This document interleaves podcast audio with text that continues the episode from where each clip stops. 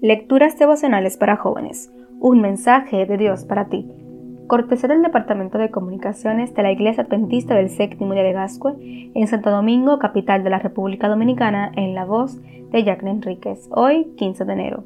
Cuando la cura resulta peor que la enfermedad. Hay caminos que parecen derechos, pero al final de ellos está la muerte. Proverbios 14, versículo 12.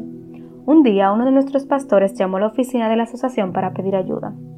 Dijo que su hermana tenía una compañera de trabajo que estaba atravesando una crisis emocional muy seria. Hablamos con la señora y nos contó su situación. Su esposo había muerto inesperadamente al ser atropellado por un automóvil. No hubo despedidas, solo la triste noticia.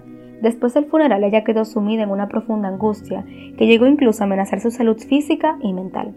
Una amiga del trabajo le dijo que conocía un método para que ella pudiera comunicarse con su esposo en el más allá y le dio la dirección de un lugar donde se celebraban sesiones espiritistas. Allí supuestamente habló con su esposo y experimentó calma, pero no por mucho tiempo. Al llegar a su casa se dio cuenta de que su hija había sido poseída por un demonio. Vaya casualidad. Nos reunimos con ambas. Debo decirte que me entristeció mucho ver el rostro triste de aquella jovencita. La madre nos contó que cada vez que el demonio se hacía pasar por una dama cansada de estar en el más allá y que buscaba un sustituto poseía a su hija, la llevaba al cementerio y la acostaba en una tumba donde algún día la dejaría definitivamente. Oramos con ella y luego decidimos visitarla en su hogar para darle seguimiento. Cuando llegamos pude ver varias personas escandalizadas en la puerta de una vivienda. Cuando verificamos la dirección, la vivienda donde estaba el tumulto era la misma casa que buscábamos. Le dije a mi compañero que era mejor que nos marcháramos, pero en ese momento escuchamos desde dentro de la casa la grotesca voz de una mujer pronunciando nuestros nombres.